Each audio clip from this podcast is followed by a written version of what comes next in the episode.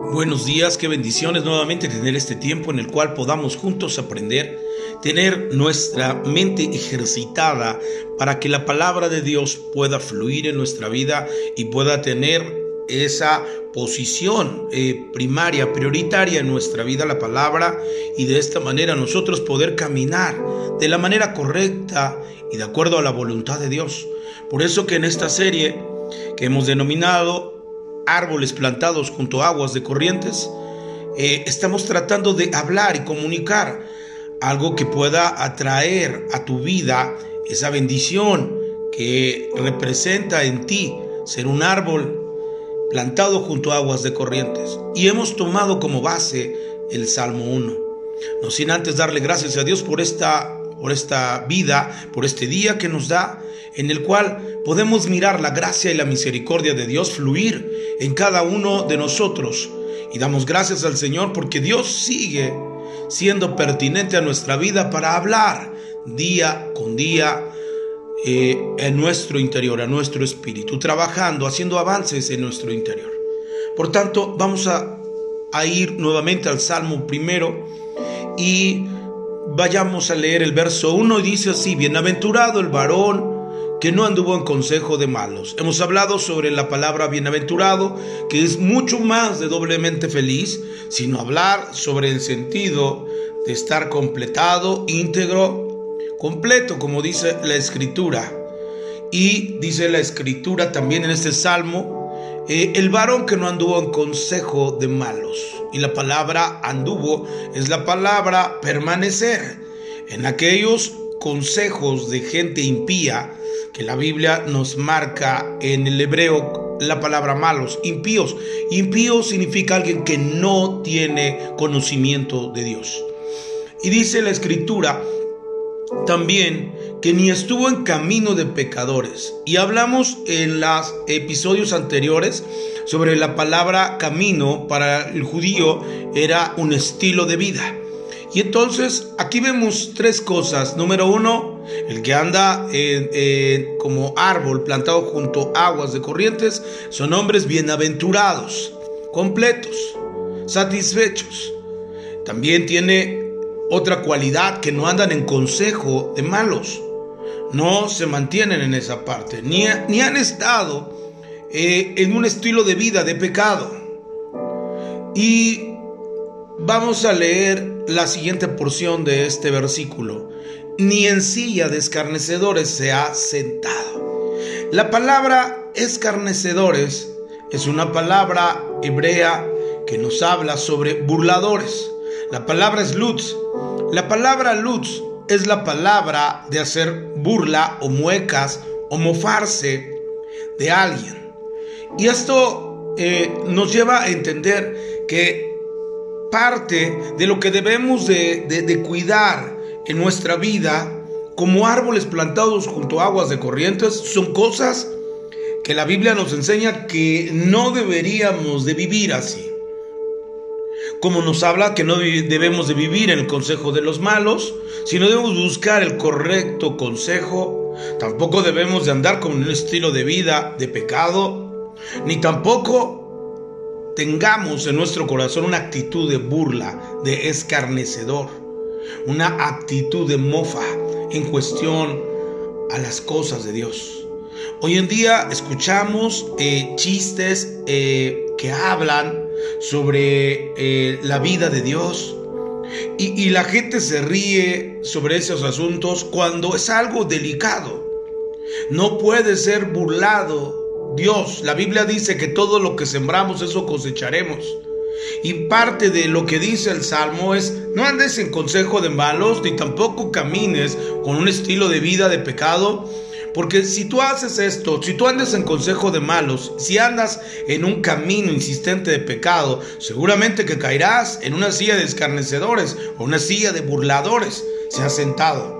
Dice la escritura en este versículo, hablar sobre silla y sentarte es establecerte en una realidad de un estilo de burla correspondiente a las cosas de Dios.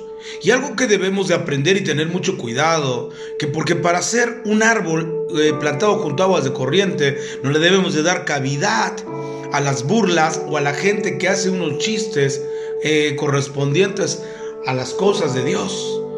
Y hemos escuchado miles de chistes cuando la realidad es que lo que Dios nos ha enseñado en su palabra es serio. Nada que ver con algún eh, eh, mal chiste que la gente hable sobre nuestro Señor Jesús.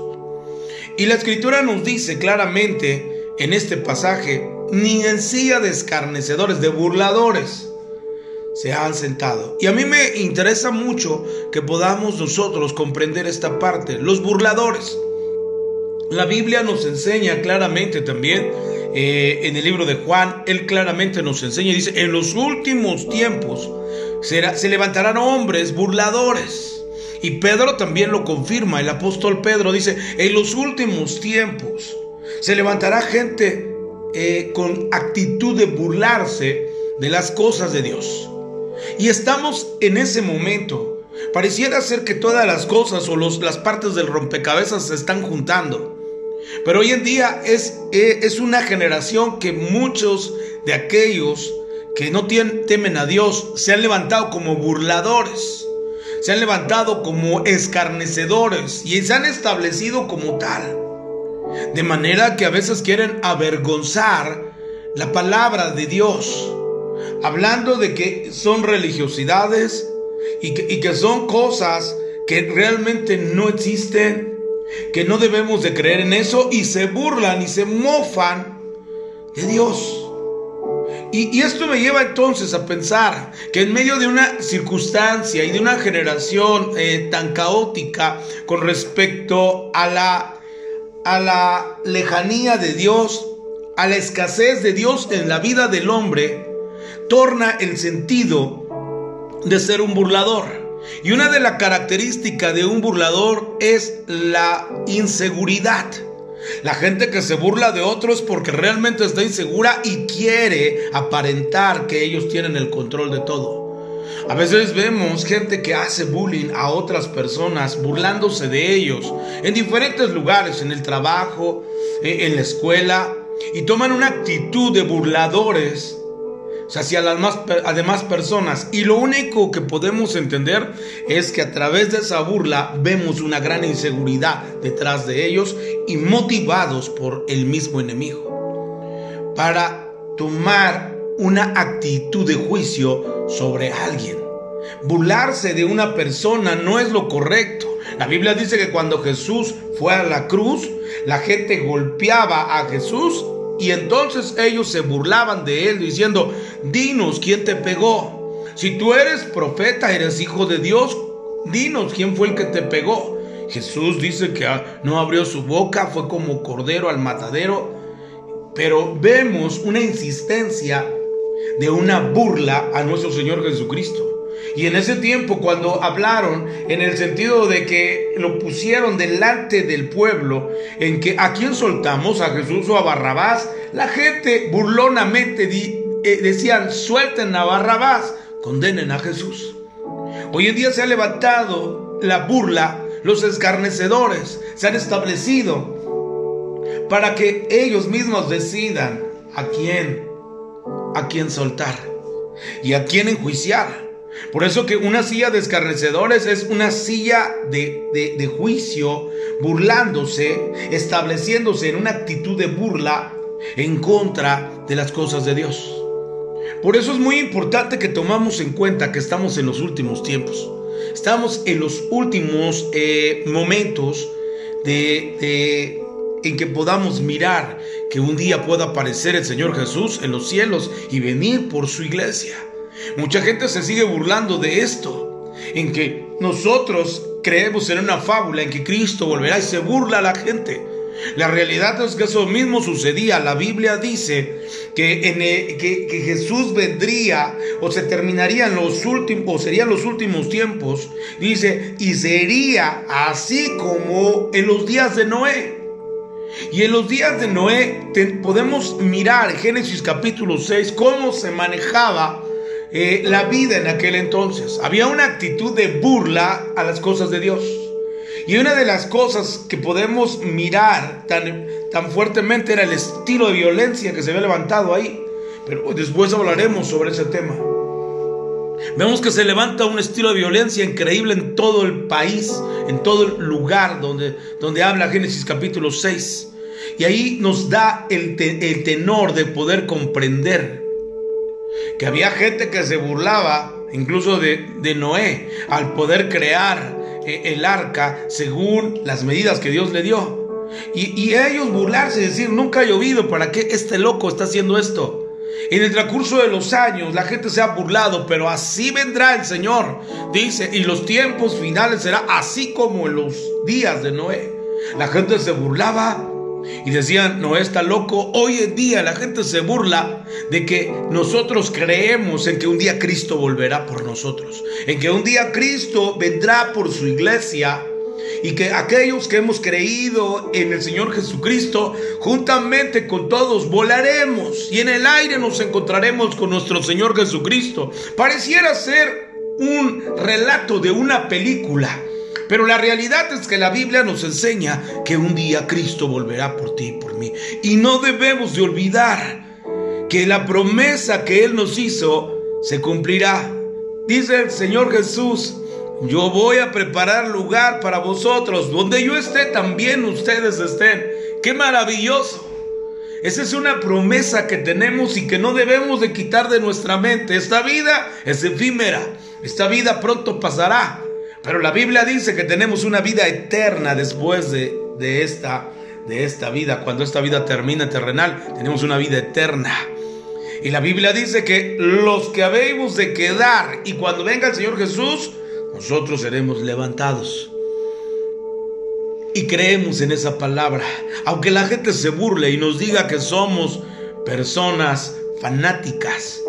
Aunque la gente se burle de lo que nosotros creemos nosotros seguiremos firmes, apoyados porque somos árboles plantados junto a aguas de corrientes, que su fruto da su tiempo, su hoja nunca cae.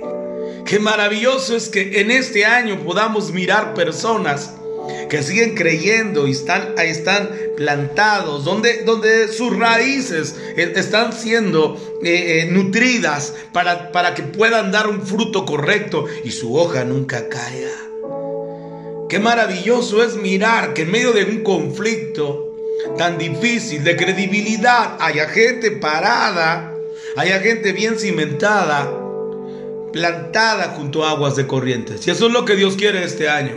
Que tú y yo podamos crecer y creer en lo que Dios ha dicho en su palabra y podamos permanecer como paradigmas, como ejemplo para más gente que viene al conocimiento de Dios. Que hay hombres que le creen a Dios aún por medio de cualquier circunstancia que golpea fuertemente nuestra fe, nosotros seguiremos creyendo en el poderoso nombre de nuestro Señor Jesucristo. Quiero hacer una oración, Señor. Gracias por esta bella palabra. Gracias por el fluir de tu espíritu. Gracias por tu hermoso espíritu que fluye en nuestra vida. Gracias Señor por la palabra que cada día nos edifica, nos hace estar como árboles plantados junto a aguas de corrientes. Padre, que damos fruta a su tiempo y su hoja no cae. Y todo lo que hace prosperará. Señor, gracias porque sé que tu mano poderosa está con nosotros y que tú nos ayudarás en todo momento en este año. Gracias Padre maravilloso, en el nombre poderoso de Jesús. Amén. Amén. Que Dios les bendiga, que tengan un excelente día miércoles. Hasta luego.